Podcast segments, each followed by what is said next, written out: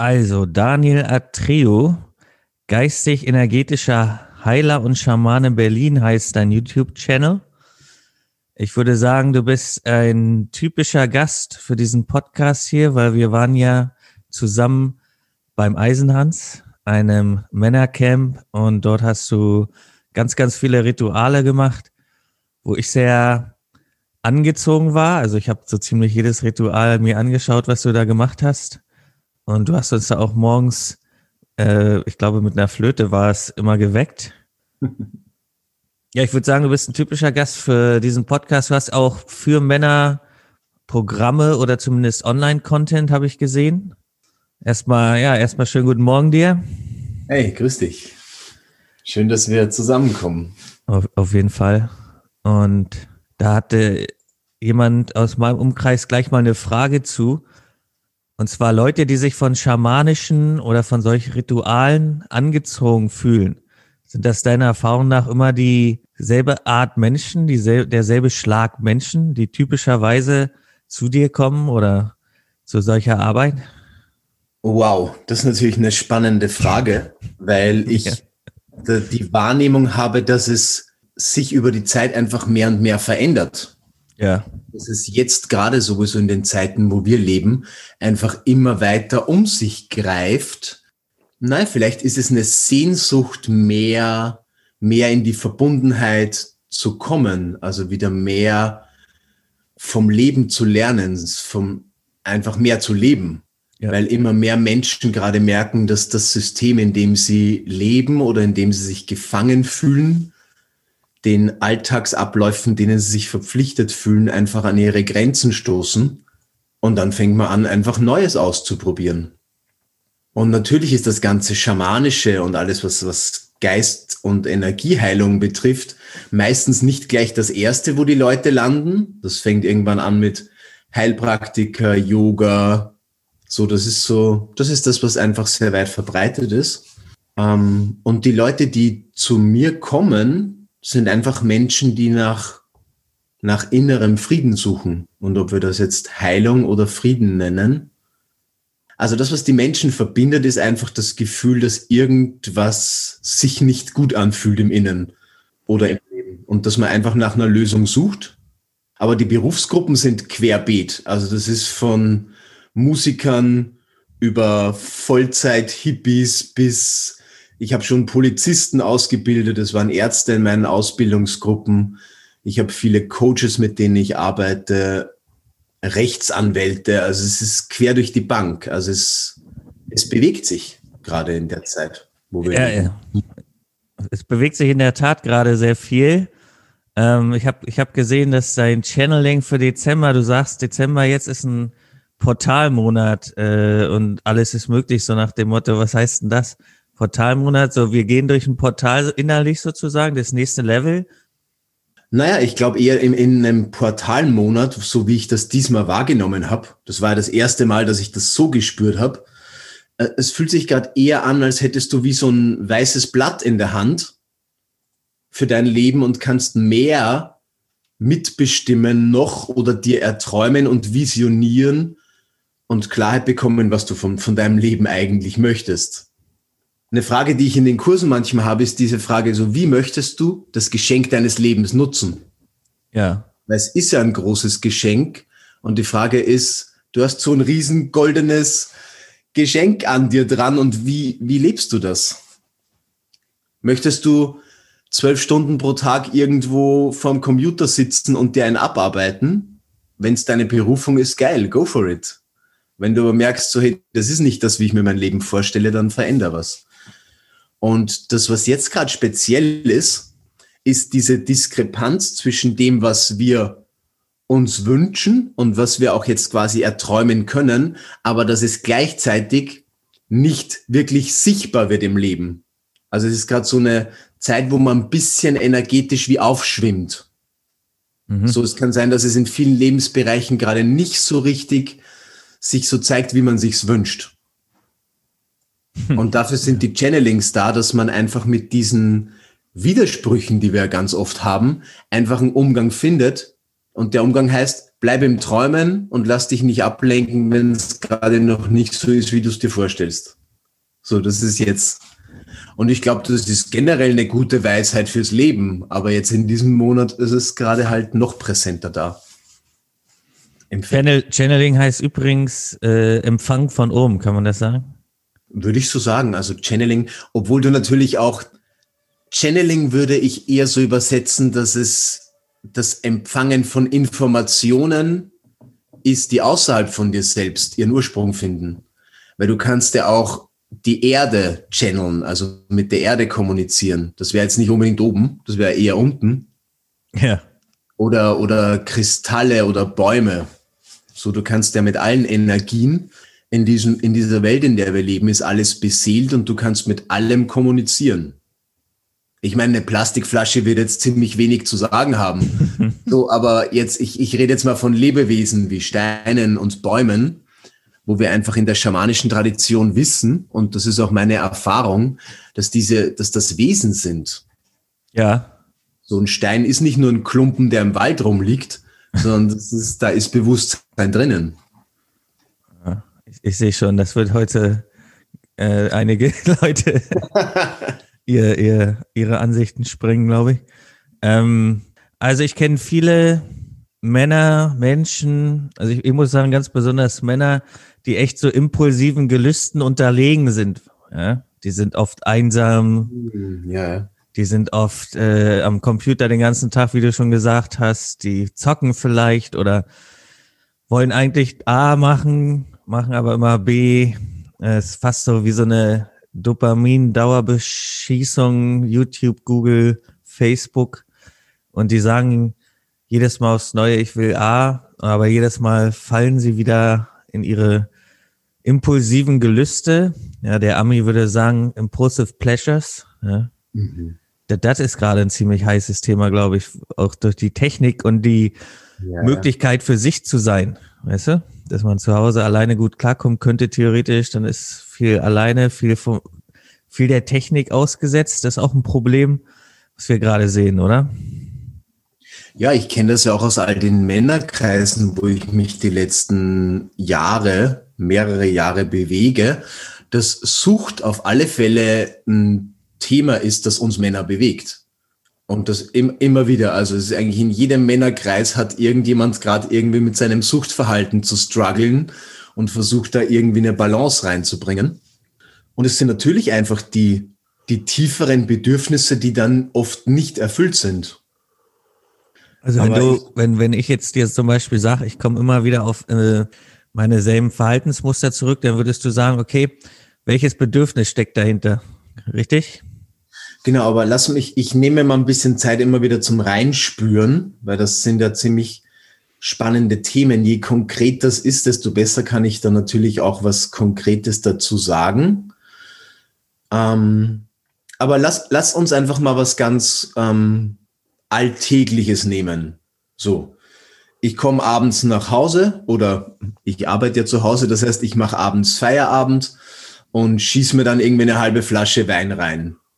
Jeden Abend, weil ich denke irgendwie so, boah, ich habe jetzt super gearbeitet, ich brauche Entspannung dann ist natürlich die Frage, so was erwarte ich mir von dem Wein? Oder was erwarte ich mir von dem Verhalten? Und dann ist halt wahrscheinlich eine, sehr praktische Frage. So gibt's Wege, wo ich mir das besser und nachhaltiger geben kann.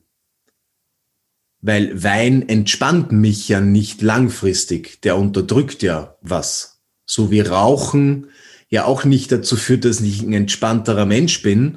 Rauchen führt eher dazu, dass ich ein gestresstes Hühnchen bin und ständig irgendwie wieder eine Zigarette brauche, um von diesem Stresslevel runterzukommen, den ich mir selbst kreiere. Und es geht ja weiter mit über stundenlang Netflix gucken.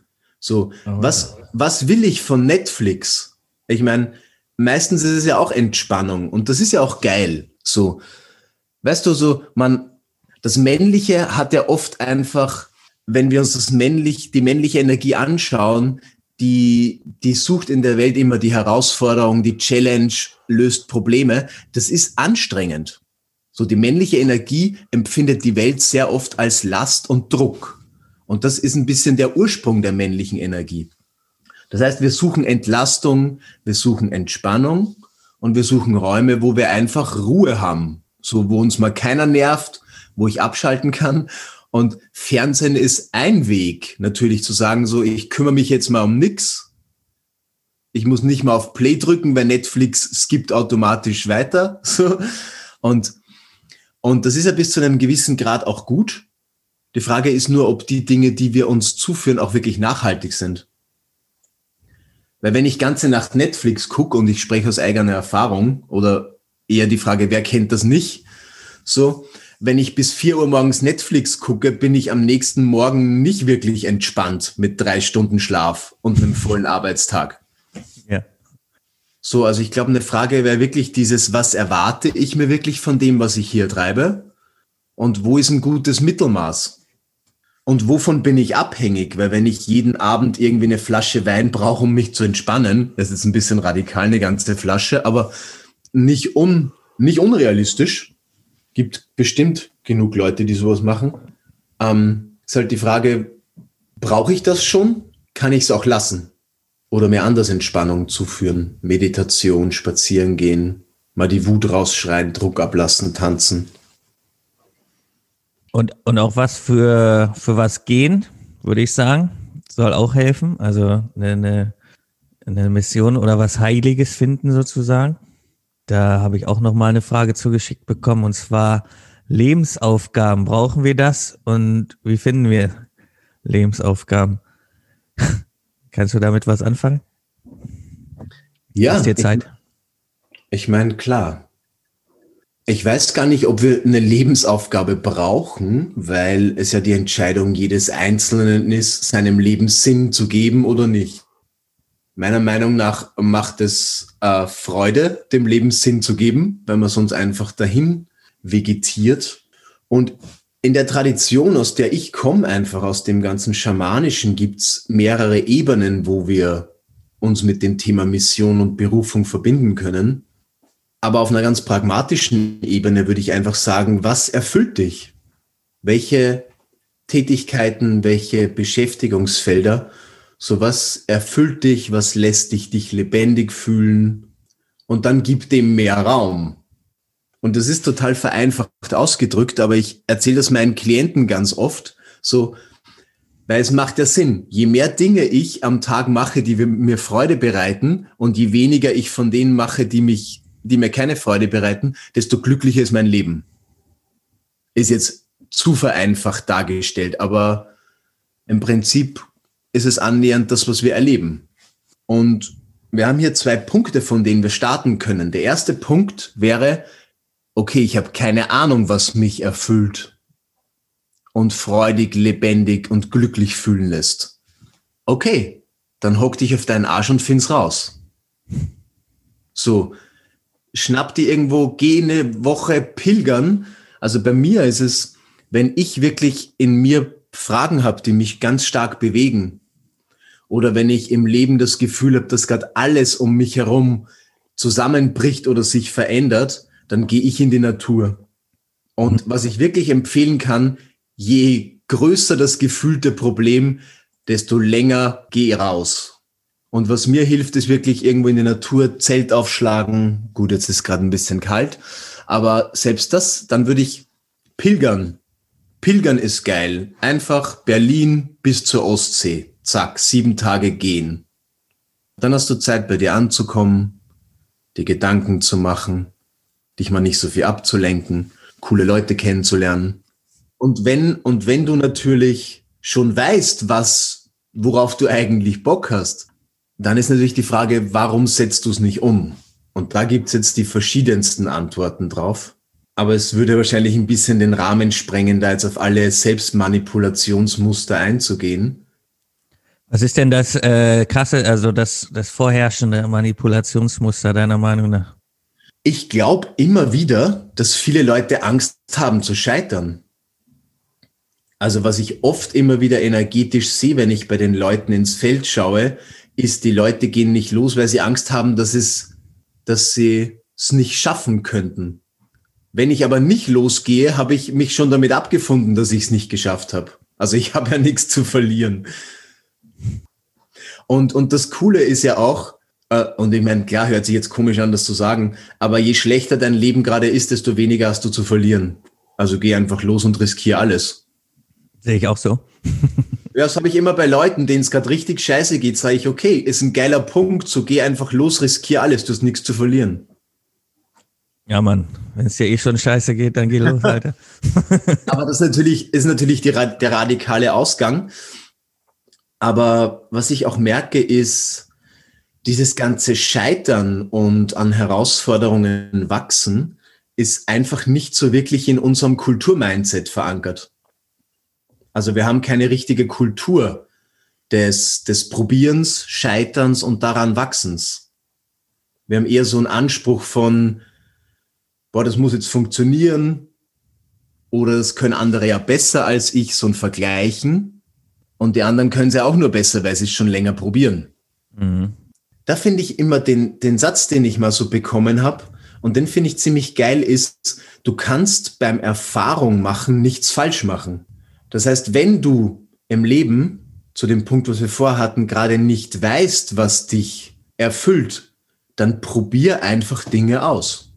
Weil dann hast du beim Ausprobieren entweder so, boah, das ist geil, mehr, oder du merkst, hey, das war als Idee voll gut, habe ich jetzt ausprobiert, habe ich keinen Bock drauf. Dann lass es und dann hast du die Koordinaten. So, wohin will ich mich bewegen? und in welche Richtung muss ich nicht mehr suchen und schauen. Und ich meine, klar, das ist jetzt ein sehr maskuliner Ansatz und würde auch wahrscheinlich eher aus dem Motivationscoaching kommen, ist einfach dieses Mach es einfach. Pack die Eier zusammen und stell dich der Angst. Weil oft ist es ja Angst, die uns davon abhält, neue Wege zu gehen. Und die einfach mitnehmen als, als guten Freund. Ja, sie, sie spüren, aber sich nicht davon steuern lassen. Wir, wir gehen jetzt irgendwie in eine neue Zeit, sagen viele, ne? weil 2021 steht vor der Tür. Wir haben jetzt dieses Corona-Jahr hier erlebt. Wir haben jetzt ganz viele Sachen erlebt, die in der Szene Leute dazu bewegen, zu sagen, dass es jetzt richtig losgeht mit dem Jahr 21. so, so, das, so das Gefühl irgendwie, dass es jetzt eine gute Zeit ist, seine Wahrheit zu finden und zu leben, weil auch sich viel verändern kann. Eine, eine Frage, die reinkam, war, ist die kritische Masse für einen Wandel, ist die bald erreicht? das ist eine, eine spannende und gute Frage. Das, was ich gesehen habe am Punkto Channeling, weil du das auch angesprochen hattest, ich habe schon ein bisschen für 2021 reingespürt. Und ich habe das Gefühl, wohingegen dieses Jahr noch energetisch so eine krasse Spaltung ersichtlich war, und das merken wir ja gerade. Das habe ich am Anfang des Jahres gesehen, dass sich die Gesellschaft dieses Jahr ganz krass gespalten hat. Und es waren die, die in die Angst gegangen sind und die, die vielleicht Anfang in der Angst waren, aber jetzt immer mehr wieder ins Vertrauen zurückkommen. Und das wird sich jetzt immer mehr verbinden. Also die Leute, die im Vertrauen sind, werden immer mehr die Leute einladen, die noch in der Angst sind. Und das ist, glaube ich, schon die Bewegung der kritischen Masse, dass die die Summe an Menschen, die für sich Frieden und, und Verständnis gefunden hat, die anderen mitnimmt, wenn die anderen bereit sind. Weil es gibt immer nur das ganze Lernen und Entwickeln basiert auf Bereitschaft. Wer nicht bereit ist zu lernen, den lässt man einfach weitergehen. Das ist verschwendete Energie. Also Bereitschaft ist das Erste, was es braucht. Ja, ja, so eine Art Spaltung Konnte ich auf jeden Fall, also ja, ich nenne es Corona-Kriege. Die habe ich bei mir auf Facebook ganz gut gefunden. Relativ häufig. Und ja, da kommen Menschen auf jeden Fall in Kontakt. Also ich würde auch sagen, dass einiges in Bewegung ist. Ja, da gibt's ja, da gibt's ja noch ganz interessante Themen zu. Und zwar habe ich bei dir mal gesehen, es gibt auch Fremdkörper, die sich in einem Energiesystem, jetzt nenne ich es mal so, ein, äh, fest, ja, wie sagt man, festkrallen, fest äh, sitzen. Und ich habe mal Energiearbeit mit jemandem gemacht im Sinne von, er wusste, was das ist und ich habe es begleitet, wo er sich von Fremdkörpern reinigen will. Und ich dachte so, war gar nicht in meiner Welt drin, dass es sowas gibt. Ich habe bei dir auf YouTube gesehen, du redest über Fremdkörper auch. Mhm. Also, Fremd, Fremdener Fremdenergien. Fremdenergien. So. Mhm. Ist, ist das wirklich energetisch so zu sehen oder äh, meint das, es steckt noch was von einer Beziehung zum Beispiel, die wir mal hatten, steckt noch was in uns, in unserem, ja, wie, wie zum Beispiel Trauma oder einfach die Erinnerung, oder ist es wirklich Energie, die da sitzt? Ist das so, wie, wie ist das gemeint? Ich, ich komme gleich zu deiner Frage zurück. Ich wollte noch mal was zur kritischen Masse sagen, weil ich da gerade noch mal was innerlich gesehen habe. Ähm, was jetzt für manche Leute auch schon abgefahren klingt. Aber ich glaube, die kritische Masse ist für mich noch nicht erreicht. Also wir sind gerade noch in so einer Reinigungszeit. Und es sind viele Leute natürlich, die schon, es fängt an zu wachsen und immer mehr Leute kommen ins Boot. Für mich ist die kritische Masse aber dann erst erreicht, wenn es anfängt zu kippen. Und das sehen wir ja in der Welt, dass es eigentlich noch nicht im Vordergrund ist. Also das Verbundene, das Lichtvolle, es entsteht in einigen Oasen, aber es ist noch nicht, äh, es ist noch nicht in der Breite sichtbar. Und das wäre für mich eigentlich, wenn es dann kippt, dass es wirklich, du musst es nicht mehr suchen, so, sondern du gehst raus und, sie, und siehst es. Da, da haben wir alle Bock drauf. ja, und das wird, das wird kommen. Die Frage ist nur einfach, wann und was es bis dahin noch braucht. Und dafür brauchen wir einfach gerade dieses immer mehr in uns selbst Stabilität finden, damit wir mit diesen Veränderungen, die uns die nächsten Jahre auch noch begleiten werden, einen guten Weg finden können. Und das ist für mich die innere Arbeit. Wenn jetzt Leute zu dir kommen und diese innere Stabilität suchen, was kann man mit denen dann machen? Lass uns danach drauf gehen, weil wir ja noch die Fremdenergiefrage offen haben, sonst verzetteln wir uns da noch ein bisschen. Ähm, also Fremd, Fremdenergien, also wir reden nicht von Fremdkörpern, obwohl es auch quasi verstorbene Seelen gibt, die noch im Feld hängen. Mhm. Das nennt man zwar nicht Fremdkörper, aber das wäre noch am ehesten das, was man so benennen könnte. Fremdenergien, das hat einer meiner Lehrer schön erklärt. Ähm, Energie ist das Potenzial. Kraft ist zielgerichtete Energie. Also ich nehme dieses Potenzial von alles ist möglich und sage, wir gehen jetzt hier lang. So, ich mache mein Business erfolgreich. Ich baue mir einen stabilen Freundeskreis auf. Ich will eine Familie haben. Ich richte die Energie.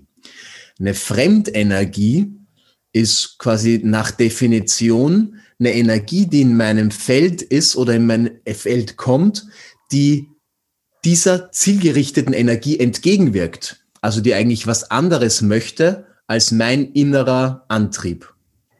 Und das können Energien sein, natürlich von Menschen, die mir was Schlechtes wünschen. So, das kennen wir aus all den Kulturen unter dem, dem bösen Blick quasi. Das ist das, was wir kennen wir aus dem arabischen Raum, aus Afrika, aus, aus Südamerika. Das heißt, das sind Menschen, die mir eben nicht wohlgesonnen sind. Und das sind auch Menschen, mit denen ich zusammen bin, deren Energien vielleicht einfach mega destruktiv sind. Und, und dadurch, dass ich zu lange mit den Personen zusammen bin, gleichen sich die Energien ja an. Wir verbinden uns ja. Und das wäre jetzt sozusagen der Standpunkt, wo ich sagen kann, okay, cool, ich habe Fremdenergien, ich gehe zum Heiler, der macht die weg. Da bin ich aber schon wieder nicht wirklich in der Selbstverantwortung. Weil die Fremdenergie kann mich ja nur dort rausschieben, wo ich nicht stehe. Das ist ja, wenn ich zu dir hinkomme und will dich umschubsen und du fällst dann um, dann um kannst du sagen, ja, Daniel hat mich ja umgestoßen. Könnte ich aber sagen, ja, bist du vielleicht nicht stabil gestanden. So. Und das ist im Prinzip ist jede Fremdenergie, wenn wir jetzt aus diesem, oh mein Gott, das Leben ist so, so schlimm und es gibt so viel dunkle Energien, wenn wir mal aus dieser Opfergeschichte rausgehen, ist jede Fremdenergie eigentlich eine Einladung zu gucken, wo stehe ich nicht? Wo gebe ich Verantwortung ab? Wo bin ich selber nicht unklar? Also wo bin ich noch unklar? So, und das ist das, wie wir in der Energiearbeit einfach mit diesen Aspekten arbeiten. Weil die zeigen mir meine Wunden. Also die Fremdenergien, wenn ich es energetisch sehe, wo die andocken, da kommen wir zu den ganzen verletzten Anteilen. Wir kommen zum inneren Kind, zum verletzten inneren Mann, So, wir kommen zu den ganzen Kindheitsdramen und Familiengeschichten. So, die Fremdenergie ist eigentlich ein schöner, ist wie eine Lupe, die uns hilft, das zu sehen, was wir ohne den Vorfall nicht gesehen hätten. Also eigentlich ein großes Geschenk, fühlt sich aber manchmal richtig scheiße an, muss man auch dazu sagen. Nicht, nicht jedes Geschenk fühlt sich gut an, aber das ist halt das Leben so. Nicht, nicht alles, was du später mal als Geschenk erkennst, ist gleich von Anfang an so, yeah, geil, dass du da bist, sondern manchmal ist es so ein, oh scheiße, schon wieder. Ich finde sogar, dass man alles als Einladung vom Leben sehen kann. Also wirklich alles, so ziemlich alles.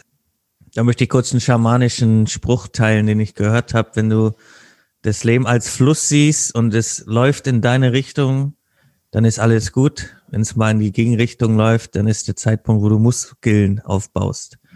Ah, Entweder ja. gehst du mit dem Fluss, dann ist ja eh gut. Wenn der Fluss in deine Richtung kommt, wird es Zeit zu stehen, gegenzuhalten, Muskeln aufzubauen. Das heißt, der Gegenfluss ja. ist quasi der Zeitpunkt, wo wir Muskeln aufbauen. Macht dich stark. Mhm. Das finde ich, äh, das finde ich eine sehr spannende Ansicht. Und genau, wenn jetzt, apropos Muskeln aufbauen, jetzt haben wir den Übergang und, und innere mhm. Stabilität finden. Da wollten wir noch ansetzen, wenn jetzt jemand sagt, ich bin nicht stabil innerlich, ja.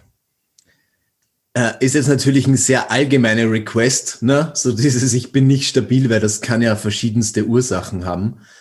Also erster Tipp, den ich immer schnell an Leute gebe, schaut mal auf meinem YouTube-Kanal, weil das sind einfach viele Methoden, wo man eben genau daran arbeiten kann. Und klar, wenn ich jetzt hier im Interview sage, da müsste man individuell schauen, woran es liegt, das stimmt, aber das ist jetzt auch keine Antwort, mit der man arbeiten kann. Ja, im Prinzip läuft es halt auf die Erdung hinaus.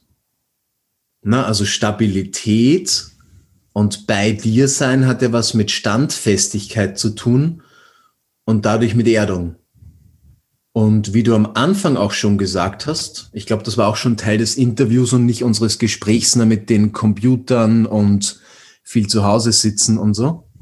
Und das ist ja, das ist nicht erdig. So, wenn wir denken, äh, sind wir nicht im Körper sind wir nicht in der Erdung. Die ganzen Elektrogeräte schwächen diese Verbindung auch zusätzlich noch. Und deswegen ist einfach, kann ich alles empfehlen, was Natur, also in die Natur rausgehen. Klar, immer wieder guter Tipp, aber, und das machen die Indigenen zum Beispiel so, die sagen, in dem Moment, wenn ich in den Wald reingehe, bin ich im Wahrnehmen. Also ich sehe, ich höre, ich rieche und wenn ich an Bäumen rumkletter, dann taste ich auch was. Es ist sehr unerdig, im Wald rumzulaufen und an meine Steuererklärung zu denken. So, also dann bringt es natürlich auch ein bisschen was. Also alles, was mich in die Erfahrung bringt, ist erdig. Hackertanzen, Sport. Also wenn ich beim Sport präsent bin, ist es erdig wenn ich um den See laufe und mir ständig denke, so, boah, ich muss abnehmen, boah, ich muss abnehmen, so will mich doch keine Frau, dann ist es nicht erdig. Dann bin ich nicht im Jetzt, sondern bin ich in der Vorstellung, wo ich hin will. Und ich meine, wie viele Leute sehen beim Joggen todunglücklich aus? Habe ich in Berlin schon genug Leute gesehen, die sich eher quälen, als dass ich das Gefühl habe, die haben Spaß bei der Bewegung und genießen das. Die machen das, weil die irgendwas entsprechen wollen. Also alles, was erleben, erfahren ist, ist erdig, bringt Stabilität. Und ich glaube, für uns Männer hat das wirklich auch sehr viel mit körperlicher Betätigung zu tun, weil wir über diese Muskeln Stabilität generieren. Also je mehr Muskelspannung du hast, desto stabiler fühlst du dich in der Regel im Körper und spürst deinen Körper. Und Meditation ist natürlich für mich auch ein ganz, ganz wichtiger Punkt auf der Agenda.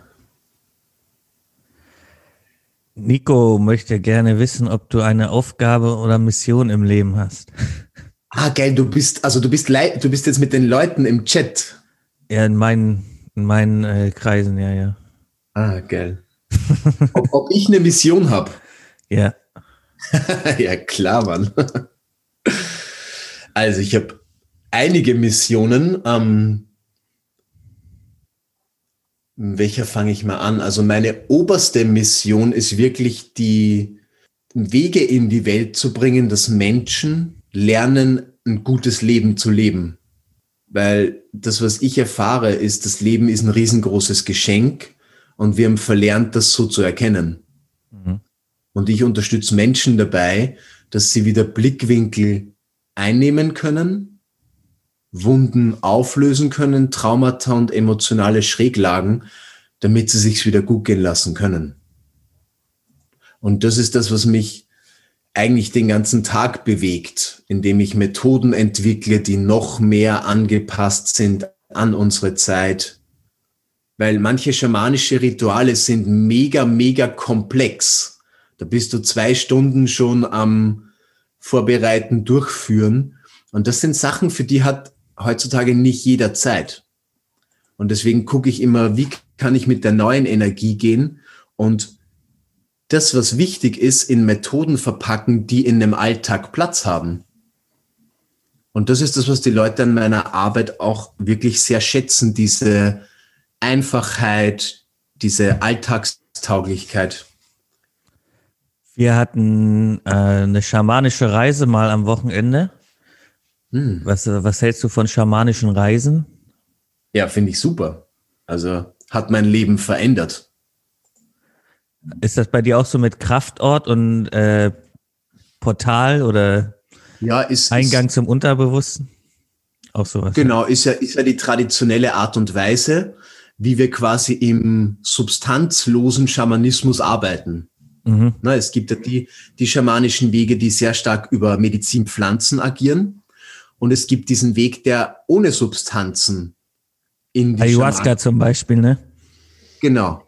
Und es gibt ja. eben auch den substanzlosen Weg, wo wir viel über schamanisches Reisen, über Rituale, über Trance-Tanz in diese Felder hineingehen.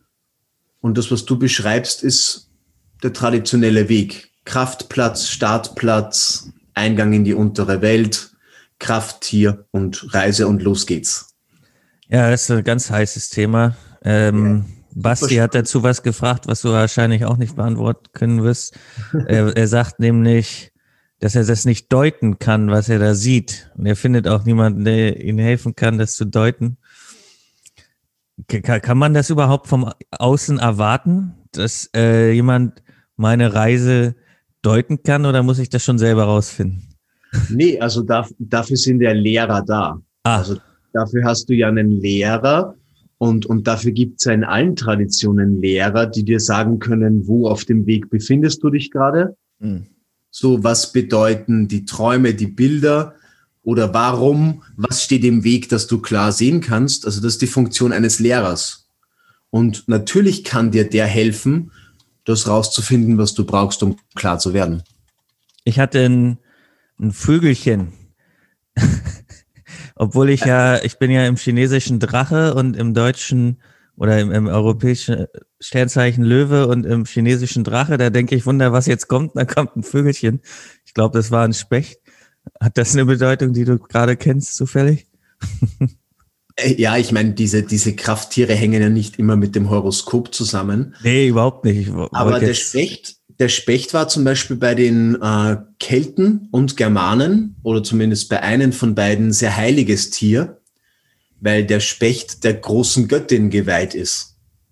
Also der Specht trägt ja die Farben der großen Göttin, das ist weiß, schwarz und rot. Mhm.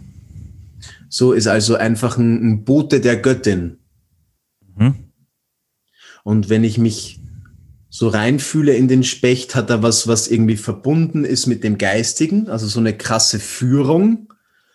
Und das merkt man, glaub, eigentlich auch, wenn der Specht so an seinem Loch, ne, so der hat eine Mission. So zack und los geht's und dann geht's tuk, tuk, tuk, tuk, tuk. So der arbeitet sich da rein. Also der hat diese Mission, die Führung und hat aber gleichzeitig auch was ganz Ruhiges mhm. in der Energie und was Herzoffenes, also sehr äh, bescheiden auf eine verbundene Art. Fühlt sich schön an. Ah, das klingt ja voll gut. Und, und, und um hier nochmal einfach ähm, Weil die schamanische Reise, und es ist super schön, wenn du das erlebt hast und da in die Richtung gehst, weil es ist so ein Geschenk. Und da schließt sich der Kreis zu diesen ganzen Süchten und Gewohnheiten, die wir haben. Weil das sind ja alles Muster und Erfahrungen, die wir uns irgendwann generiert haben, die im Schmerzkörper und im, im Emotionalkörper abgespeichert sind. Mhm. Und dadurch im Unterbewusstsein, das sind wie Programme, die auf Autopilot laufen. Und über die schamanische Reise lernen wir ja im Unterbewusstsein rauszufinden, wie dieses Muster ausschaut und wie wir dieses Muster verändern können. Beispiel, also damit es nicht so abstrakt ist. Ähm, ich hatte mal eine schamanische Reise mit einer Klientin und da ging es einfach schlecht. Das ist ja oft. Leute kommen, sagen, hey, mir geht's scheiße. Und ich habe zwar eine Vorstellung, woran das liegt, aber weiß es nicht. Und dann habe ich eine schamanische Reise gemacht und habe auf der Reise in der unteren Welt quasi sie gesehen. Die saß an so einem Fluss und hat sich ganze Zeit Nadeln in den Unterarm reingesteckt. Also du hast halt gesehen in den Bildern, Sprache der Seele auf der schamanischen Reise, dass sie sich selbst verletzt durch ja. Gedanken, Emotionen, Handlungen. Und auf der Reise war bei mir ganz klar die Frage, wieso macht sie das? Weil das ist ja, ich sehe sowas und denke mir so, what the fuck? So, ja, warum machst du das eigentlich? genau, und das frage ich dann mein Krafttier natürlich, weil das ist ja mein Begleiter. Und in dem Moment tauchte am anderen Flussufer ihr Vater auf, der das Gleiche gemacht hat. Ja. Und dann hat sie mir später erzählt, ihr Vater schwerer Alkoholiker. Und dann war klar, dass sie dieses Muster von ihrem Vater übernommen hat. Weil wir das ja oft oder eigentlich immer machen, dass wir die Realitätsbestätigungen der Eltern übernehmen. Ja. Und dann konnten wir auf der Reise eben schauen, wie, wie können wir diese Gewohnheit aus ihrem System entlassen und heilen, damit sie das nicht weiter fortführen muss. Sonst gibt sie das wieder an ihre Kinder weiter. Wie, wie äh, habt ihr das geheilt innerhalb dieser schamanischen Reise dann, oder? Genau, das ist schon so lange her, dass ich gar nicht mehr genau weiß, wie es dann in der Reise geheilt wurde. Aber wir haben halt alles gemacht, was es gebraucht hat, um diese Verbindung zu lösen. Mittlerweile mache ich das sehr oft, weil ich nicht mehr schamanisch reise. Das hat bei mir irgendwann angefangen, dass ich die Informationen auch so kriege, ohne dass ich mit einer Trommel in die untere Welt reise. Und mittlerweile würde ich das mit den Leuten energetisch machen, indem ich diese schau, was sie brauchen, um sich zu erlauben, diese Muster loszulassen. Auch sehr abstrakt ausgedrückt, aber das kann ich dir. Ähm, frag gerne nach, dann können wir da konkreter werden. Ich stelle mir das so vor, dass du mit jemandem rausfindest, was, ja, was brauchst du jetzt noch, um das loslassen zu können? Welche, also ein Perspektivwechsel oder irgend, okay, ja, ich verstehe es vielleicht tatsächlich nicht. Genau, aber lass es uns mal, ich meine, ähm, wir könnten das anhand von einer Aufstellungsarbeit sehr gut sichtbar machen. Ja. Das Prinzip, wir stellen den Vater auf und mhm. Aufstellungsarbeit kennen wir ja auch aus dem Coaching mittlerweile zum Glück, kommt eigentlich aus Afrika, so aus einer schamanischen Tradition. Wir würden den Vater in, im Raum aufstellen lassen und der würde vielleicht halb ohnmächtig am Boden dahin vegetieren. Keine Ahnung wir, wir lassen die Tochter betreten. In dem Moment passiert was, sie legt sich neben ihn mhm. und, und versucht ihn nachzuahmen, damit, oder sie versucht ihn zu retten. So. Sie versucht ihm die Hand hinzuhalten und ihn aus dem Sumpf rauszuziehen. Das, was wir in dem Moment machen dürfen, und das passiert energetisch, aber auch kognitiv, ist, dass sie als erwachsene Frau verstehen darf, dass sie keine Verantwortung für einen Vater übernehmen muss und es auch nichts bringt, vor allem wenn er sich nicht ändern möchte.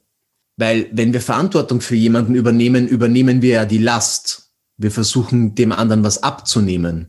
Und dann geht es darum, diese Anteile zurückzugeben und den anderen wieder in die Verantwortung zu geben.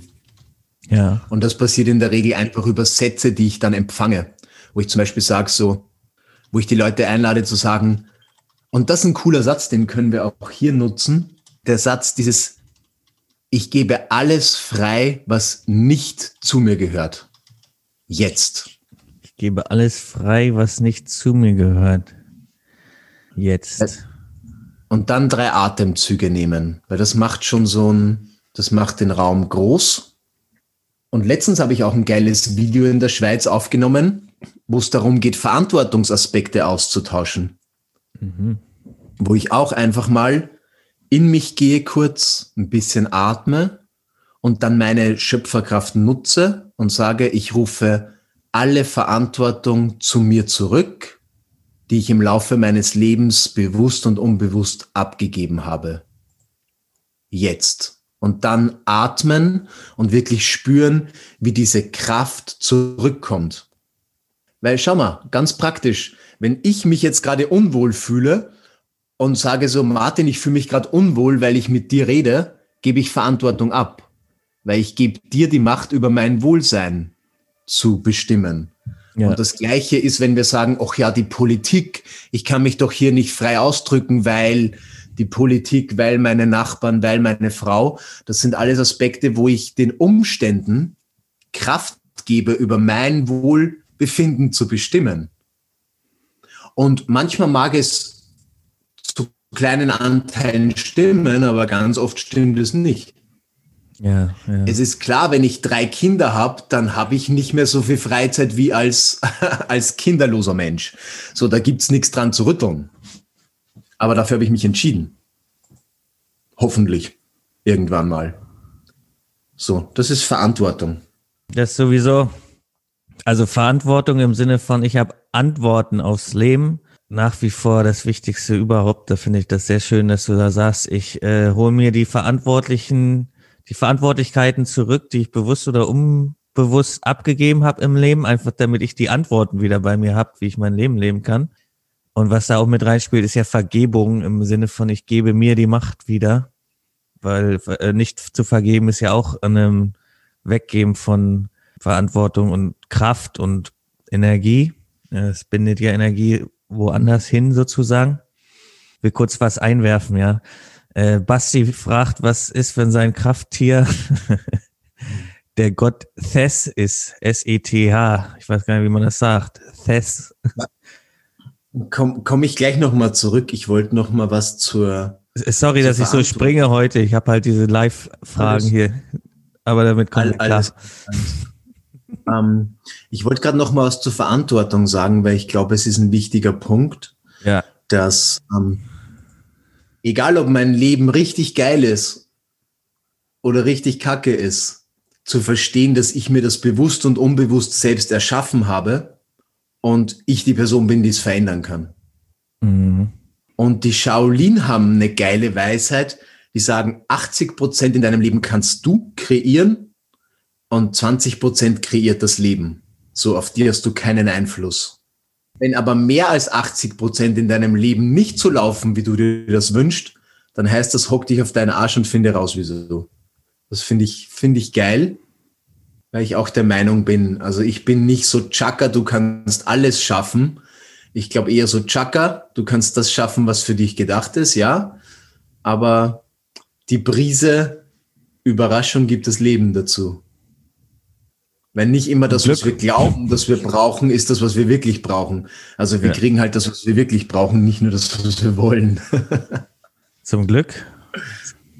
Also, Krafttierfrage, was war da genau? Äh, er, er, sagt, dass er Gott Seth hatte, S-E-T-H. Ob du da Erfahrungen hast? Seth, das ist dieser ägyptische Gott, ne?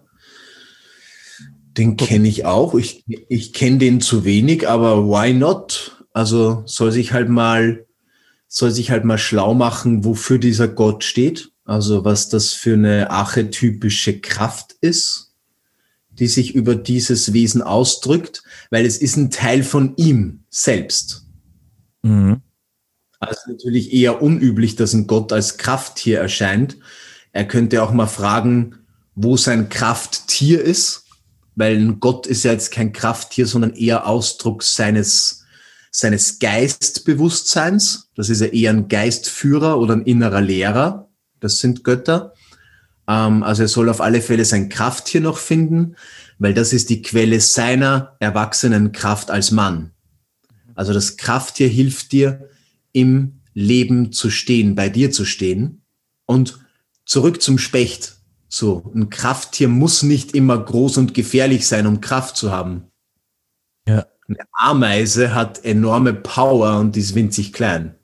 Und ein Specht hat eine wahnsinnige Verbundenheit mit allem. Und Beharrlichkeit. So. Ja.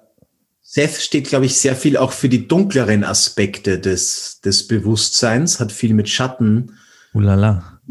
Tun. Ähm, spannend. Ja, ich meine, das dunkle Maskuline ist geil. Also es ist wichtig, dass wir oh ja. dieses Gott des Chaos und des Verderbens. Oh ja, okay. Ja, genau sowas. Und das ist super wichtig, dass wir diese Anteile integrieren, weil das ist ja in uns. Es gibt in uns das Schöpferische und es gibt in uns das Zerstörerische. Und beides will Raum haben. Weil das Zerstörerische ist sozusagen dieses Cut the Bullshit. So, wenn dir jemand kommt und du merkst so, dass was hier passiert und das, was hier gesprochen wird, ist nicht Wahrheit, dann ist es gut zu sagen, stop it. So, Schluss jetzt, ich will hier nicht mehr hören, fühlt sich nicht richtig an. Und das ist im Prinzip die dunkle, maskuline Energie, die diesem Scheiß keinen Raum gibt. Ja. Und die auch vor Konfrontation und die auch vor Konfrontation nicht zurückscheut. Weil das Chaos hat keine Angst. So, wovor soll das Chaos Angst haben? Es haben noch mehrere Leute geschrieben mit ihren Krafttieren, aber da können wir jetzt nicht überall durchgehen. Das betrifft nämlich auch nicht alle. ähm, ja, aber cool, wenn die Leute alle schon mit, mit Reisen auseinandersetzen. Das ist mega. Und das ist mega geil, dass immer mehr Leute einfach da dieses Werkzeug nutzen. Ja. Weil ich würde mir wünschen, dass sowas in der Schule unterrichtet wird. Ich, ich meine, schau mal, wie viele Menschen destruktive Muster bis an ihr Lebensende mit sich rumtragen. Das ist doch schade. Und es gibt Werkzeuge, die das verhindern können. Was für ein Geschenk. Und deswegen sollte man sowas so früh wie möglich lernen einfach. Ich habe von Werner noch was Schönes und zwar, wie kann er seine Wahrnehmung für die feineren, in Klammern weniger stofflichen Energien trainieren und oder verbessern? Hm. Ja, ganz einfache Übung, die mir am Anfang sehr gut geholfen hat, ist einfach Diät halten. Also gesunde, reine Nahrung zu dir nehmen.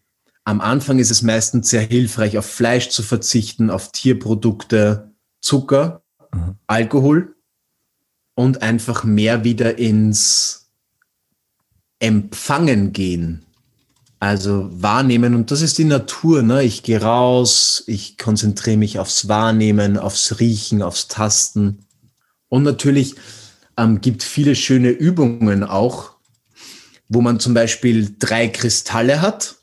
Oder lassen wir es jetzt mal einen normalen Flussstein, Bergkristall und irgendwas anderes. Und ich kann dann mal meine Hände so ein bisschen anreiben, die Handflächen aneinander und kann über dem Stein spüren, ob ich da irgendeine Energie wahrnehme, ob sich das unterschiedlich anfühlt.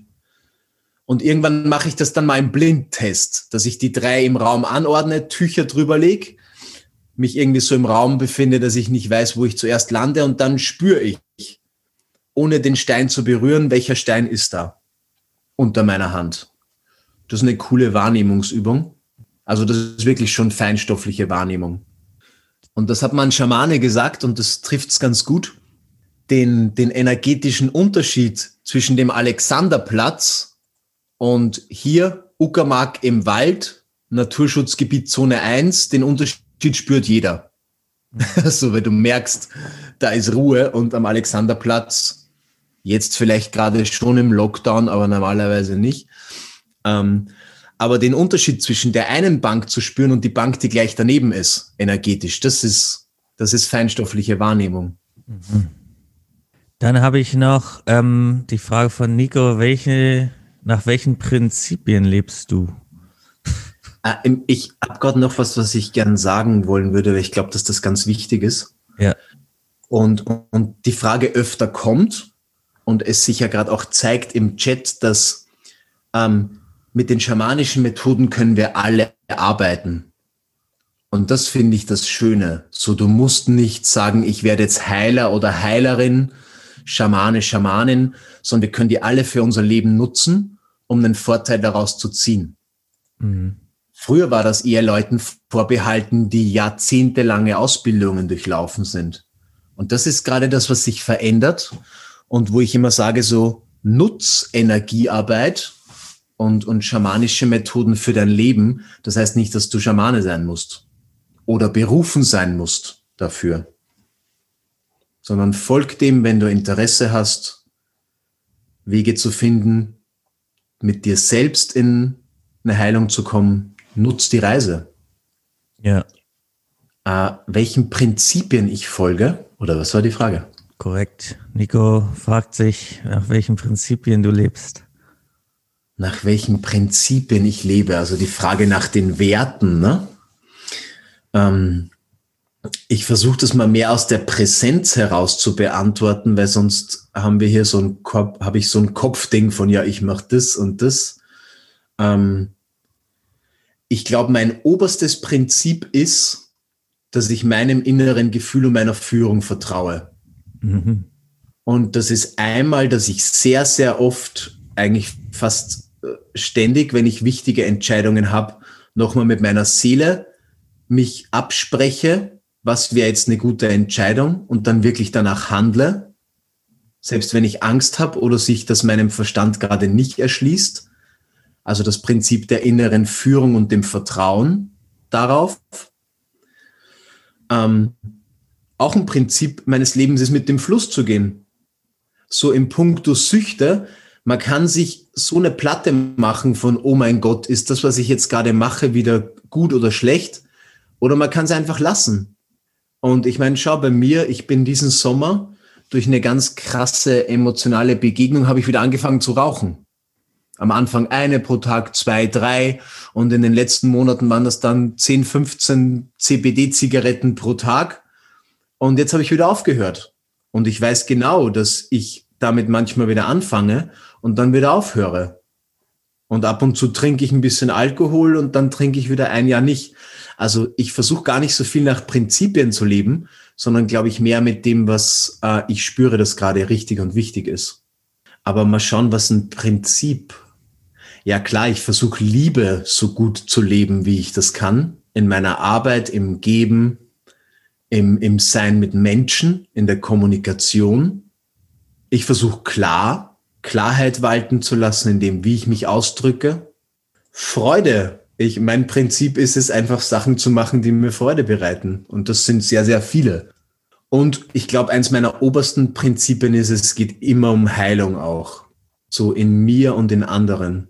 Und das ist ja auch mein Wirken. Ich, ich schreibe Lieder, Heillieder, ich entwickle Heilmethoden. Also Heilung, Schrägstrich Ganzwerdung ist mein oberstes Ziel. Darf ich direkt was anderes fragen noch? Ja, absolut, klar heraus. Ähm, Nick B., was würdest du deinem jüngeren Ich raten? Was würdest du? Was würdest du deinem inneren Ich raten? Das ist auch eine, auch eine geile Frage. Ich würde meinem inneren Ich raten, dass es sich einfach ein bisschen mehr entspannen soll. Sorry, jüngeren Ich, aber du kannst auch inneren Ich beantworten. Ah, innerem Ich. Nee, was ich, jüngerem, jüngerem was Ich. ich meinem jüngeren Ich raten würde, ja, lass die Sau raus, mach weiter so, ist gut. Okay. Meinem, meinem eigenen jüngeren Ich, ne? Ja. Ja, alles geil. Also alles gut. Ah, nice. Und, und ich meine, klar, das ist jetzt so die Jugendphase. Und wenn ich mit meinem kindlichen Ich sprechen könnte jetzt, weil ich meine, meine Kindheit war ein bisschen krass turbulent, würde ich einfach sagen, alles ist gut. Mhm. So, bleib bei dir, vertrau einfach, alles wird gut. Und dem jugendlichen Ich würde ich sagen, ja Mann, gib Vollgas, enjoy, wird auch irgendwann ruhiger, mach dir keine Platte feier die Partys, wie sie kommen. Weil das habe ich ja äh, in meinen jungen Jahren gemacht. Und ich bereue es nicht. Also es war gut. Die Frage nach dem Inneren, ich war tatsächlich auch da. Hast du schon gesagt, Entspannung. Ja, was ich meinem inneren Ich, also im Prinzip heißt die Frage ja, was würdest du dir selbst gerade raten? also, ähm, ja, Junge, entspann dich. Mach dir mal nicht so einen Stress mit allem, was du noch vorhast und, und tun willst und gleichzeitig tun willst. Enjoy, relax.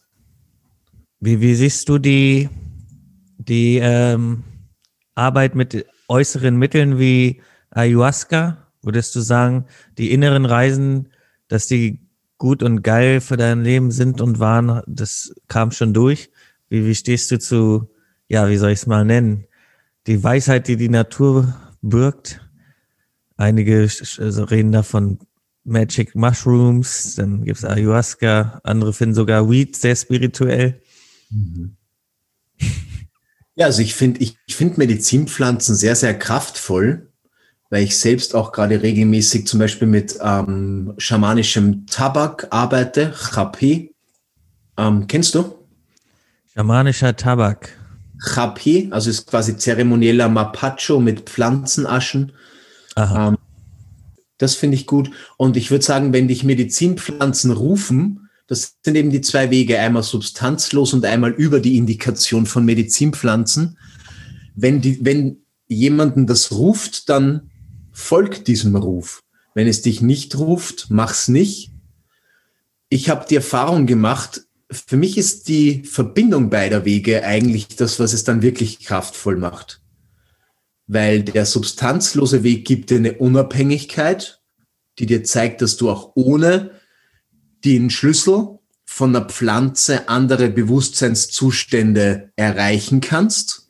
Also du bist nicht abhängig von der Substanz. Und trotzdem habe ich die Erfahrung, dass diese Medizinpflanzen dich immer wieder an Punkte der Heilung bringen, wo du aus dem kontrollierten Bewusstsein nicht hingekommen wärst. So, also ich, für mich ist es wirklich die, die Wechselwirkung von beidem.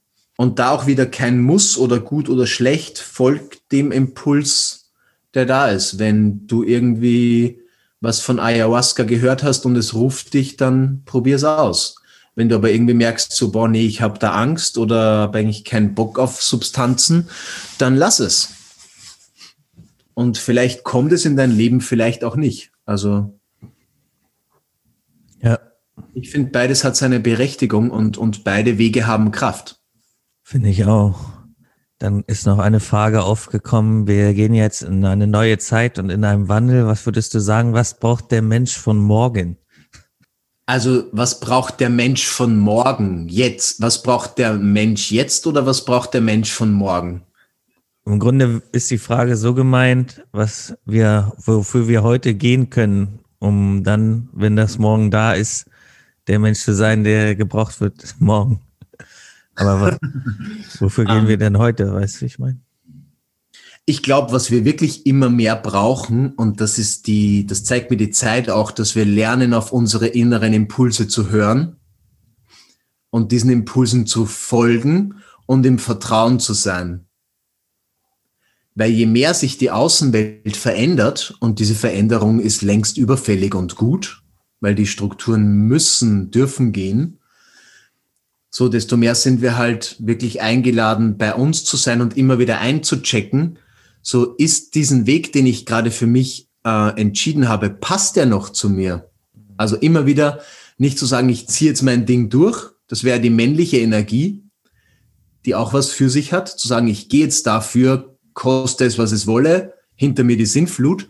Immer wieder mal wirklich innezuhalten und reinzuspüren, selbst wenn ich ein Commitment gegeben habe, stimmt dieses Commitment noch? Und nicht um Biegen und Brechen was aufrecht zu erhalten, was vielleicht gar nicht mehr meinem inneren, meiner inneren Wahrheit entspricht. Also ich glaube, diese Flexibilität brauchen wir jetzt immer mehr.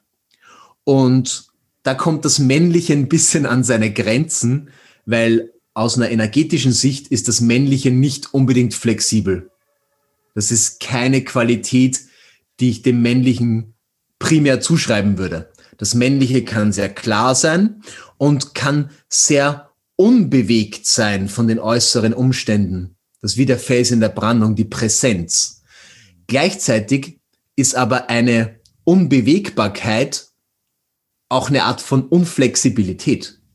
So, das ist ja die Stärke der männlichen Energie.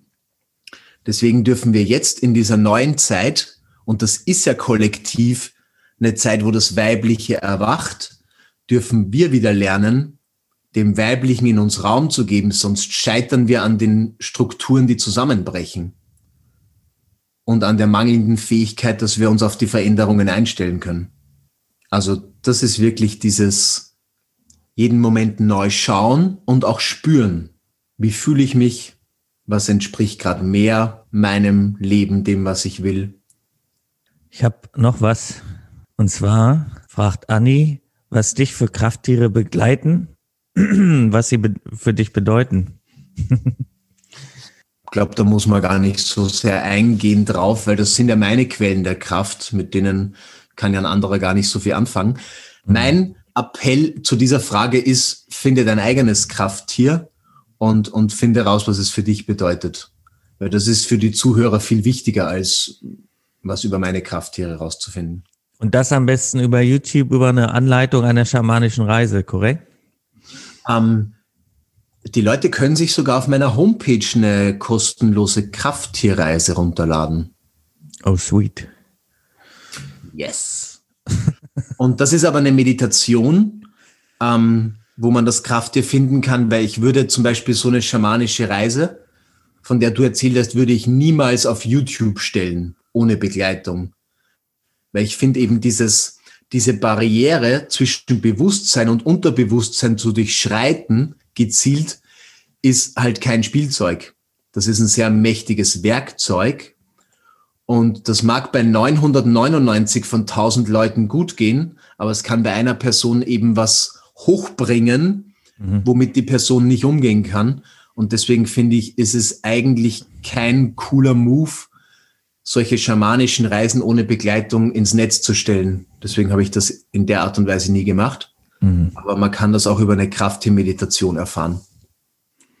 Ja, da kommen wir schon zu einer Frage von Tony oder auch kann. Äh, er fragt, äh, was, also er macht selber eine schamanische Ausbildung und fragt, was bei deiner Arbeit Lieblingswerkzeuge, Lieblingstools sind. Er hat übrigens die schamanische Reise angeleitet. Mhm. In meiner schamanischen Arbeit, also ich arbeite ja mittlerweile sehr wenig mit Techniken. Ich arbeite eigentlich direkt aus der Führung heraus. Und, und so würde ich sagen, mein liebstes Werkzeug ist die direkte Verbindung zur geistigen Welt, also das Channeling. Mhm. Und, und, und das Energiensehen. Also ich habe gelernt, wie man Energien sehen kann wie ich auch die ganze Energie, Verhaltens- und Emotionsmatrix von der Person einsehen kann und wie ich das quasi, also ich, das sind meine Lieblingswerkzeuge, das Hellsehen und die Verbindung zur Führung und dann diese Führung einfach wirken zu lassen. Weil ich arbeite ja nicht selbst. So, ich sehe was, ich sage dann Spirits, könnt ihr das auflösen? Die sagen ja oder nein. Wenn die ja sagen, sage ich okay, let's go. Und wenn die Nein sagen, sage ich, was brauchen wir noch? Ja, also deswegen würde ich sagen, mein wichtigstes Werkzeug sind die Begleiter. Also wir haben im Schamanischen ja die, die Begleiter, die uns zur Seite stehen. Das sind die Krafttiere, das sind die, die Geist, Geistführer, die Spirits, also gut, gut, gut gesinnte Begleiter und Helfer. Und das äh, ist natürlich auch irgendwie zu erreichen, indem man sich selber nicht im Weg steht, gewisse Dinge zu empfangen, nehme ich da mal ganz stark an, also dass man äh, sich öffnet sozusagen. Ja, also dafür klar, und das ist ja der ganze schamanische Weg, dass wir lernen, in uns eine Art von Leere zu erzeugen, wo überhaupt Platz ist. Ja. Wenn ich ganzen Tag mit mir selbst und mit, mit mit meinem Leben innerlich beschäftigt bin, habe ich ja gar keinen Raum, um zuzuhören. Das ist wie wenn du jemanden triffst und der quatscht dich die ganze Zeit voll, dann hast du auch keinen Raum, was zu sagen. Und so ist es mit diesem inneren Dialog auch. Solange wir uns innerlich immer selber zuquatschen, haben wir gar keine, kein Portal offen, dass wir das empfangen können, was die Energien mit uns teilen wollen. Ja, absolut, absolut. Ich habe eine äh, ne Frage, auf die ich selber persönlich im Leben nicht gekommen wäre. Mhm. Du hast ja vorhin gesagt, ähm, genau, also der, du gehst durch den Wald und der Stein ist nicht einfach nur ein Klumpen, sondern das ist alles äh, Leben um uns herum und so weiter. Und äh, ich habe vorhin die Frage bekommen, wenn man Gegenstände von einem Verstorbenen hat, woran erkenne ich, dass da noch die Energie Schrägstrich Seele da ist? Oha. Du meinst, die Energie der Person in diesem Gegenstand ist? Ja, die Person, die das fragt, meint es wahrscheinlich so, ja. Ähm, ich meine, wo, wovon wir, ich meine, klar, die Energie der Person ist immer irgendwie mit den Gegenständen verbunden, die von der Person kommen. Sehr verstärkt ist es bei Metallgegenständen so. Also alles, was Metall ist oder Schmuck. Also Metall nimmt sehr stark die Energien von der Person auf. Das heißt, wenn ich so Anhänger und Ringe von jemandem habe, da ist sehr viel Energie von der Person drinnen, die ich auch nicht mal durch energetisches Reinigen wirklich rauskriege. Also Metall ist so tief geprägt, dass ich die Prägung gar nicht mehr rauskriege, außer wenn ich dieses Schmuckstück 21 Tage wirklich in der Erde vergrabe. Dann könnte es sein, dass ziemlich viel davon gereinigt wird. Aber ist ja im Prinzip auch kein Problem, wenn die Leute, von denen die Sachen kommen, gute Menschen waren, so und eine schöne Energie hatten, ist es doch auch ist es doch auch gut, von denen noch was im Leben zu haben, von unseren Vorfahren. So, weil die sind ja Teil unserer Geschichte. Ja. Wenn das einfach ganz schräge Leute waren, würde ich sagen, dann schau mal, dass die Sachen, die von denen kommen, einfach größtenteils verschwinden aus deinem Leben. Weil for what? Also warum, warum soll man sich Energien einladen, mit denen man gar nicht viel zu tun haben will? Hm. Bist du mal bereit für eine ganz witzige Frage? ich, ja, bin gespannt. Ja. Werner fragt, hast du noch alle Tassen im Schrank und wenn ja, wie schaffst du das? All, alle Tassen im Schrank? Nee, ich glaube, dass gerade die Hälfte meiner Tassen nicht im Schrank, sondern im Geschirrspüler sind. Oh. Und zwei stehen auch noch hier im Wohnzimmer rum. Und ich, ich schaffe das, indem ich die immer wieder mal abwasche und wieder in den Schrank zurückstelle. Oh, sehr also gut. Da, das, und dann sind die kurzfristig dann mal auch alle wieder im Schrank, bis ich die dann wieder rausräume. Ja. Und welche Rolle spielt das Kämpfen in einem schamanischen Leben, fragt er auch noch. Boah, ich glaube, dass das Kämpfen eine ganz wichtige Rolle spielt, mhm. weil es in vielen indigenen Traditionen den Weg des Kriegers gibt. Ja. Und es gibt im Leben so viele Ablenkungen und gerade in der Zeit, wo wir heute leben, gibt es ja noch wesentlich mehr Ablenkungen als früher, obwohl es früher bestimmt auch genug schon gab. Das heißt, wir brauchen wirklich diese Entschlossenheit des Kriegers, um immer wieder klar zu kriegen, wofür wir gehen und jeden ja, hört sich jetzt immer so ultimativ an, aber eigentlich jeden Tag wieder aufs Neue uns zu committen und das aus unserem Leben wegzulassen, was uns nicht auf dem Weg förderlich ist, ohne einen Anspruch an Totalklarheit zu haben. Aber jeden Moment, also jeden Tag sich wieder mal zu hinterfragen, ist das, was ich hier gerade mache, gut und förderlich? Und, und vielleicht jeden Tag eine Kleinigkeit zu ändern, das Beste zu geben. Und auch mal in Situationen zu bleiben, die nicht angenehm sind oder wo man gerade keinen kurzfristigen Erfolg oder Belohnung hat. Also kämpfen ist super wichtig, um die Energie zu richten und um immer wieder aufzustehen. Also ist ein ganz, ja. Der Hacker ist da ja auch ein Tool, was äh, viel Tradition hat. Der, der Hacker im Sinne von, ich kennt man von den Neuseeländern zum Beispiel, ein geschlossener Tanz, wo man auch an seine eigene Aggression und so weiter kommen kann. Das hat dann auch viel mit Ausrichtung zu tun. Ausrichtung würde man ja sagen, ist eine männliche Energie, ne? Können wir kurz auf männliche und weibliche Energien eingehen? Also. Sehr, sehr gerne. Wir können das anhand von dem Beispiel auch uns holen. Ähm, Hacker ist für mich diese Energie von ich spüre meine Power, ich spüre meine Ahnen hinter mir und in dem Moment ist es kein Gedanke, sondern es ist ein erleben, wo ich merke, wenn ich in dieser Kraft bin, kann mich nichts aufhalten. Ja. Das heißt, ich setze mir ein Ziel und ich gehe dafür. Ja. Und wenn ich hundertmal scheitere, so ich stehe wieder auf und wachse. Also ich gehe dafür. Die Gefahr oder der Schatten des Männlichen ist es, sich festzubeißen. Weil vielleicht habe ich mir was in den Kopf gesetzt und das Leben hat ganz andere Pläne für mich. Weil vielleicht ist es ein Gedanke. Weißt du, das ist wie ich lese auf Facebook, wow, ja, High Price Coaching, wenig arbeiten, viel Geld verdienen. Mein Verstand sagt, geil. Will ich auch. Ich werde Coach. so. Und es kann aber sein, dass diese Entscheidung überhaupt nicht aus deinem Herzen kommt und deine Seele eigentlich sagt, ey, Alter, was ist mit dir los? So, das ist ja, und dann kann ich mich da festbeißen und das Leben wird mir eventuell zeigen, dass das gar nicht mein Weg ist. Mhm. Und deswegen ist eben das Weibliche, das Männliche geht für das Ziel und sagt, guck mal, da will ich hin, 15 Phasenplan, morgen das, übermorgen das, geil, abgearbeitet, check it. Das Weibliche geht mit dem Fluss. Das Weibliche sagt so, hey, das ist so, in die Richtung möchte ich. Was fühlt sich da heute gut an? So, die männliche Art und Weise, einen YouTube-Kanal aufzubauen wäre, ich hock mich hin, ich habe gelesen, man soll jeden Tag zwei Videos hochladen. Ich habe auf Google AdWords Keyword-Recherche gemacht, was suchen die Leute am meisten und dazu drehe ich eine Liste von Videos ab, 150 Stück. Bam. Das weibliche Prinzip wäre, das sagt, oh, ich möchte einen YouTube-Kanal machen zum was für ein Thema auch immer. Was bewegt mich denn heute im Inneren? So was habe ich von meinen Klienten gehört? Wo, wo, wonach fühlt sich der Tag gerade an?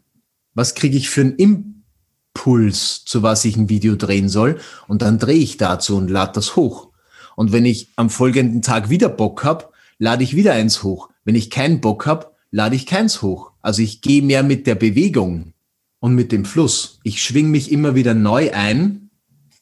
Und da gibt's so eine geile Geschichte aus meiner schamanischen Ausbildung, weil wir damals sehr viele Techniken gelernt haben. So Chakra-Ausgleich, energetische Reinigung. Und dieses Ritual hat jeden Morgen zweieinhalb Stunden gedauert. Und ich bin jeden Morgen um fünf aufgestanden, zweieinhalb Stunden Technik, Ritual, tsch, tsch, tsch. und habe das dann meine Freundin erzählt, die auch in der Ausbildung war. Und dann sagt sie, ah, okay, du machst das jeden Tag. Und dann sage ich so, wie du nicht? Sagt sie, nee. Sag ich, ja, wie machst denn du das? Ja, ich spüre früh morgens mal rein, wonach sich das heute gerade anfühlt, was heute dran ist. Und ich so, okay. Mhm. Spannend. So, und das finde ich, trifft es ziemlich gut zwischen Checklisten machen und mit dem Moment gehen. Ja, da, da habe ich jetzt persönlich das Gefühl, dass wir männliche Aspekte schon eher ausagieren und weibliche wiederfinden dürfen. Also ich rede jetzt mal von meinem Umfeld so. Oder ja, logisch dass, dass äh, weibliche Qualitäten nicht so ausagiert werden und das vielleicht wieder mehr sein darf, ne? Diese Verbundenheit mit dem Moment und dieses, wonach fühle ich mich, was sagt mir meine Intuition statt mein mhm. Verstand und so weiter. Das klingt mir so, als wäre die weibliche Energie. Das äh, könnte man mal drauf gucken. Ja, und das ist ja das, was generell gerade passieren darf. Ne? In uns ja. Männern darf das Weibliche gerade sehr stark heilen und aber auch das Männliche und in den Frauen darf auch das Männliche heilen. Noch. Mhm. So damit wir Männer lernen, dass wir nicht immer zielgerichtet sein müssen, auch mal geil nichts zu tun. So sich treiben zu lassen, mit dem zu gehen, was Spaß macht und nicht nur dem, was Sinn macht.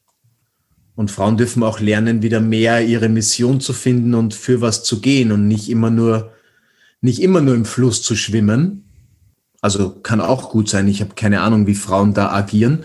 Aber ich denke, auch für das Weibliche ist es gut, immer wieder ein bisschen Struktur reinzubringen. Wenn wir uns zum Beispiel ein Business aufbauen wollen. So ein Business aufbauen geht nicht nur intuitiv. Das braucht ein gewisses Maß an Struktur und Beharrlichkeit. Chakra, hast du gerade gesagt, dass ihr da zweieinhalb Stunden jeden Morgen investiert habt, da brauche ich jetzt gar nicht so allgemein fragen, wie man mit seinen Chakren umgeht oder diese reinigt. Das ist ein zu langes Thema, nehme ich an. Oder gibt es dazu? Schau, dir, schau, schau dich auf meinem YouTube-Kanal um. Da gibt's, ich habe, glaube ich, 180 Videos. Und das sind mitunter Videos, wie man Chakren, wie du die, das, die Chakren reinigst. Das Video werde ich jetzt die Tage auch nochmal neu aufnehmen. Ich habe vorgestern erst eins aufgenommen, wie zum Thema dich in deiner inneren Mitte einzentrieren. Da habe ich mit den Chakren gearbeitet. Also verweise ich die Leute immer gerne auf meinen Kanal, dann kann man die Zeit in den Gesprächen anders nutzen. Kann man lernen, einen Lebenspartner anzuziehen, beziehungsweise Dinge anzuziehen, den richtigen Lebenspartner anzuziehen, ohne aktiv, also quasi Anziehung lernen. Könnte ich auch schon wieder auf eins meiner YouTube-Videos verweisen, Seelenpartner anziehen. Aber ähm, das ist, ich glaube, einer der Schlüsselelemente, um es nicht zu komplex zu machen, ist, wenn man sich selbst erlaubt, dass es einem richtig, richtig, richtig gut gehen darf. Mhm. Und darauf sein Leben ausrichtet, dann kreiert man eigentlich die beste Basis dafür, dass man auch Menschen anziehen kann, die einem gut tun und zu denen Nein sagt, mit denen das eben nicht funktioniert. Wenn das die oberste Priorität ist, so ich erlaube mir und ich entscheide mich dafür, dass mir richtig gut gehen darf, dann werde ich mich von Drama-Begegnungen distanzieren, um auch was daraus zu lernen, aber dann auch weiterzugehen. Und das ist ja ein Teil von Selbstliebe, wenn ich lerne, mich selbst mehr zu lieben und zu ehren, werde ich auch Menschen anziehen, die das können und sehen können. Hat aber jetzt auch wieder viel mit der inneren Polaritätsarbeit zu tun, ne? innerer Mann, innere Frau. Aber das würde den Rahmen sprengen. Weil das alles, das ist halt, das meiste von meiner Arbeit ist halt erfahrungsbasiert. Ja. Deswegen sind wir in, in einem Podcast natürlich im Handlungsspielraum sehr eingeschränkt. So, wir sind auch schon fast am Ende, Daniel. Und über Ahnen wollte ich noch reden, weil ich das Thema für unterschätzt halte. Ich glaube, mhm. die Leute beschäftigen sich mit ihren Ahnen eigentlich so gar nicht und denken so, ja, äh, ich habe halt einen Vater und eine Mutter und vielleicht nerven die mich oder auch nicht. Auf jeden Fall sowas wie Ahnenehrung oder so. Du hattest mal gesagt, Ahnen, das Thema Ahnen und Ahnenreihe da siehst du, dass der Fluss da bei ganz vielen Menschen ziemlich unterbrochen ist, wenn ich das richtig in Erinnerung habe. Mhm. Ja, wir tragen, wir tragen halt sehr viele Wunden. Also da noch mal kurz zu dem Ganzen, wie das passiert. Man könnte sagen, was eine individuelle Seele im Leben nicht klären kann, wird weitergegeben an die nächstkommende Generation. Das ist eigentlich so wie die Einladung der Seelenvertrag zu sagen, guck mal, ich habe das nicht geschafft, vielleicht schaffst du es ja. Mit all dem, was dir an neuen Einflüssen gegeben worden ist. Okay. Weil immer wenn zwei Eltern sich begegnen und ein Kind erschaffen gemeinsam, kommen ja ganz andere Einflüsse von den beiden, die sich in diesem Kind verwirklichen. Kommt natürlich der Seelenaspekt noch dazu. Und so wird das eben weitergereicht. Der Kelch wird weitergereicht, bis er irgendwo Frieden finden kann. Und solange bis der Frieden kommt, erzeugt das Muster halt Druck, damit Frieden induziert wird. Und deswegen tragen wir halt einfach sehr viel, auch oft, ich meine, klar, Mitteleuropa, Zweiter Weltkrieg, viele, viele Kriegstraumata, die in unseren Urgroßeltern, vielleicht sogar noch in unseren Großeltern durch direkten Einfluss gewirkt haben. Das ist alles in unserer energetischen DNA gespeichert und führt dazu, dass wir ja manchmal Ängste haben, die gar nicht erklärbar sind. So, die sich so existenziell anfühlen, die manchmal vielleicht gar nicht bewusst sind. Angst, sich zu zeigen, Angst, die Wahrheit zu sprechen, Überlebensangst, Angst zu verhungern. Also, das sind natürlich alles Sachen, die spüren wir erst, wenn wir wirklich sehr tief schon in uns spüren können. Aber das sind die Motoren, die uns bewegen, die uns im Business dazu bringen, dass wir eben nicht anhalten, weil wir dann Angst haben, wenn ich einen Tag mal nichts tue, bricht das ganze Ding zusammen. So, das sind, das sind diese unterbewussten Ängste, die über, der Überlebenskampf, der eben von diesen Ahnen weitergegeben wurde, neben all den Geschenken, die wir von unseren Ahnen haben. Also wir haben ja auch all die Erfahrungen und all die Lösungen, die unsere Ahnen gefunden haben, haben wir ja auch abrufbar. Und deswegen macht es auf der einen Seite Sinn, sich mit Ahnenheilung zu beschäftigen. Punkto schamanische Reise, da kann man sowas gut machen. Aber vor allem auch diesen Ahnen Dankbarkeit entgegenzubringen, weil dadurch heilt schon sehr viel, weil die Ahnen oder die Lichtahnen sind die Verstorbenen aus unserer Familie, die schon im, in der geistigen Welt sind. Und die können uns jetzt dabei helfen, diese Wunden zu heilen. Das ist eigentlich das Abgefahrene. Die haben die Ebene gewechselt und haben jetzt die Lösung für das, was wir noch in uns tragen. Das heißt, darüber, dass wir diesen Ahnen dankbar sind, können die wirken, weil Dankbarkeit ist ein Ausdruck von Liebe. Liebe ist wie ein Kanal, der aufgeht und darüber kann Heilung von den Ahnen wieder zu uns fließen für die Ahnenthemen. Das hört sich ein bisschen komisch an, aber es ist so, wie die geistige Welt funktioniert dass die Lösung meistens nicht ganz so weit vom Problem entfernt ist. Das ist meistens im, im ähnlichen Raum. Mhm. Und das ist also da wirklich Dankbarkeit den Eltern gegenüber. Und natürlich gibt es manche Geschichten, wo es uns schwerfällt, dankbar zu sein für konkrete Situationen, aber zumindest einfach mal dankbar zu sein, dass unsere Eltern uns Leben geschenkt haben. Das ist im Prinzip das Mindeste, worauf man sich meistens einigen kann. Weil ohne Eltern kein Martin, so kein Daniel, nix. Ähm, und da natürlich zurückzugehen, gibt schöne Ahnenrituale, wo wir nochmal uns bei den Vorfahren, die wir kennenlernen durften, bedanken und uns dann noch einmal bei denen, die wir niemals getroffen haben. Einfach zu sagen, danke, danke, dass ich durch euch leben darf. Und das ist einfach eine Krankheit, aus, von der wir gerade alle leiden, dass wir verlernt haben, den Dingen dankbar zu sein, die unser Leben eigentlich tragen und von denen wir abhängig sind. So Abhängigkeit ist ja nichts Schlechtes. Ich bin abhängig davon zu essen. Ich bin abhängig davon, dass die Luft rein ist, die ich atmen kann. Dass das Wasser gut ist, dass ich trinken kann. Dass es Natur gibt. So, ich bin abhängig davon, dass mich jemand irgendwie lieb hat, weil sonst verdurste ich irgendwo, vereinsame in einer dunklen Ecke. So, also den Dingen, und das haben wir im Schamanischen eben sehr stark, den Dingen Dankbarkeit entgegenzubringen, ohne die wir gar nicht hier wären. Der Luft, der Erde, dem Feuer, der Nahrung, den Ahnen, den geistigen Wesen, die wir nicht sehen können, aber die trotzdem diese diese Welt, in der wir leben, in Ordnung zusammenhalten. Und das hatten die indigenen Völker eben stärker, dass sie diese Welt von den nicht mit den Augen wahrnehmbaren Energien wahrnehmen konnten und geehrt haben. Das haben wir über die Wissenschaft einfach verloren. Ne? So dieses Ich globtet, was ich sehen kann, war und sonst nichts. So, das ist, das ist Verstand.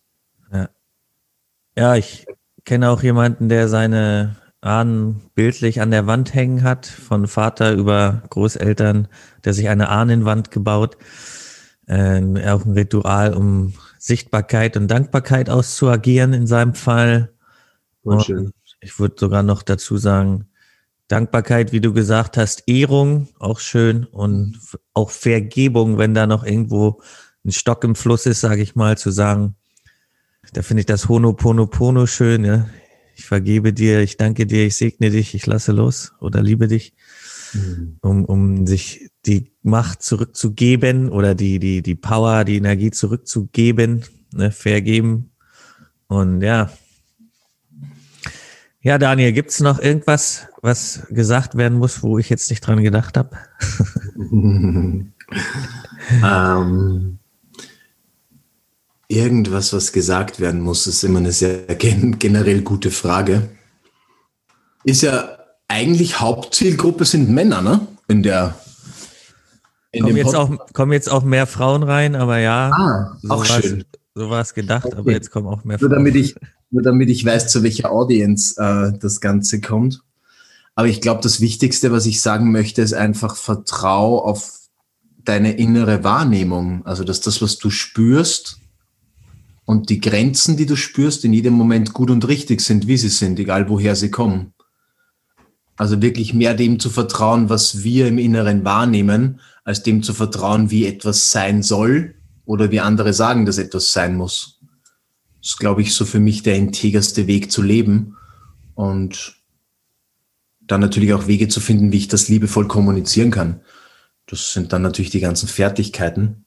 Und folg nicht irgendeinem Rat, wenn du ihn nicht aus dir selbst heraus spüren kannst. Also es ist wirklich wie so ein nicht einfach der Karotte hinterherlaufen, sondern selber irgendwie mitdenken und rein nochmal drüber nachsinnen über die wichtigen Entscheidungen. Ja, und für Frauen und Männer gibst du ja, glaube ich, äh, ein Event, das irgendwie mit Chakren, wie, wie heißt das Event nochmal? Du meinst die Chakra Light Initiation? Aha, das ist ja für Männer und Frauen eine Chakra Light Initiation.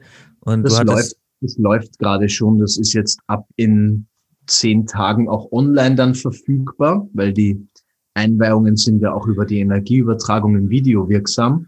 Aber der, der Zyklus läuft gerade. Naja, wir wissen ja nicht, wann jetzt jeder Einzelne das hier hört, aber generell mal Chakra Light Initiation ist ein Ding. Und dann hast du gesagt, für Männer machst du noch was mit Archetypen und mit was? Archetypen und? Na, also Archetypen, die auch an die Chakren angelehnt sind. Ah ja. Aber im Prinzip geht's rein um Archetypen, die sich natürlich in den einzelnen Energiezentren befinden. Und es gibt immer wieder natürlich viel Angebot ums schamanische Heilen generell, Wochenendworkshops, Jahrestrainings und immer wieder neue Sachen. Wird in Zukunft jetzt auch viel zu Paararbeit kommen, also Männer und Frauen gemeinsam, wie man da gute Wege gehen kann. Ja, zu Archetypen habe ich nochmal eine Frage, bevor wir dann abschließen. Und zwar haben wir deiner Erfahrung nach, haben wir einen bestimmten Archetyp oder agieren wir alle Archetypen aus? Ähm, naja, alle Typen, alle Archetypen mehr oder weniger ausagieren zu können, wäre ja das Ziel oder ein, eines, was Freiheit ermöglicht. Weil meistens ist es so, dass unsere Seele ein bis zwei Archetypen am stärksten verkörpert. Okay. Das ist quasi, was wirkt durch dich, was du eigentlich gar nicht kreieren musst, sondern das ist wie schon da. Aha, aha. Und das hängt natürlich oft auch mit den im, im Jahreskreis, wo bist du geboren, welche Energien haben da gewirkt, also was, was trägst du in die Welt, ohne dass du dafür viel tun musst. Und die Freiheit entsteht darin, vor allem natürlich das Gegenüberliegende dir zu erringen, damit du das ganze Spektrum bedienen kannst. Und dass du im Leben genau mit den Fähigkeiten fließen kannst, die es braucht. Weil manchmal braucht es den Weg des Kriegers. Leg dich fest, geh durch und geh nicht immer nach den Befindlichkeiten, sondern geh für das, was du weißt, dass es das höchste Ziel ist. Und gleichzeitig braucht es dann aber auch wieder den Liebenden, der dann wieder aus der Fixierung aufmacht und guckt, hey, wo sind denn alle anderen? Bin ich noch verbunden? So, und dann braucht es wieder den inneren alten Weisen, der gute Entscheidungen trifft, der König, der seine Macht annimmt und sie zum Wohle aller einsetzt. Also die Freiheit ist eigentlich in der, in der Vielfältigkeit. Ja, ja, dass ich den Krieger und den Heiler zum Beispiel ausagieren kann, aber ich habe auch ein und ein bis zwei Primärarchetypen, wie du sagst, oder ein Primär- und ein Sekundärarchetypen und kann lernen, alle Archetypen auszuagieren, aber ich habe quasi, ich bin quasi mit einem Primär- und ein Sekundärarchetyp hier sozusagen. Und wenn ich den finde, habe ich schon mal viel gewonnen. Ne? Ja, weil dann hast du eine deiner Kraftquellen kennengelernt. Ja die durch dich wirken und die andere Leute in der Regel auch wahrnehmen, weil du sie ja nicht kreieren musst. Mhm. Und das ist für mich Freiheit, weil wenn du auf diesen Spielfeldern dich frei bewegen kannst, kannst du zur passenden Zeit genau die richtige Aktion setzen. Mhm. Das, was gebraucht wird. Dein, dein Archetyp primär ist der Heiler, nehme ich mal an. Ich glaube, einer meiner primären Archetypen ist auf alle Fälle der Priester und der Magier. Also ja. das sind so, und das sind ja die auch, die heilerisch wirken, ja. weil der Priester empfängt sozusagen das göttliche Wissen ja. und, und verarbeitet es so, dass es auf der Erde Platz findet. Und der Magier ist der, der Realität erschafft und Energien bewegt. Mhm. Und das machen wir in der Heilarbeit. Das, ich lerne auf Energien Einfluss zu nehmen. Das ist der Magier. Auch. Ja, ich könnte jetzt meinen gar nicht nennen. Ich werde mal drüber sinnieren, was mein Archetyp ist. Danke für den Anstoß. Und ich habe dann eigentlich fertig. Geile Formulierung. Ja, schön. Schönes Interview, macht Spaß. Ja, danke, dass du auf jeden Fall da warst und wir haben hier einiges heute aufgenommen. Ist auf jeden Fall gut über eine Stunde und hm. das dürfte dann reichen. Also danke dir. Danke dir. Okay, dann drücke ich mal auf Stopp.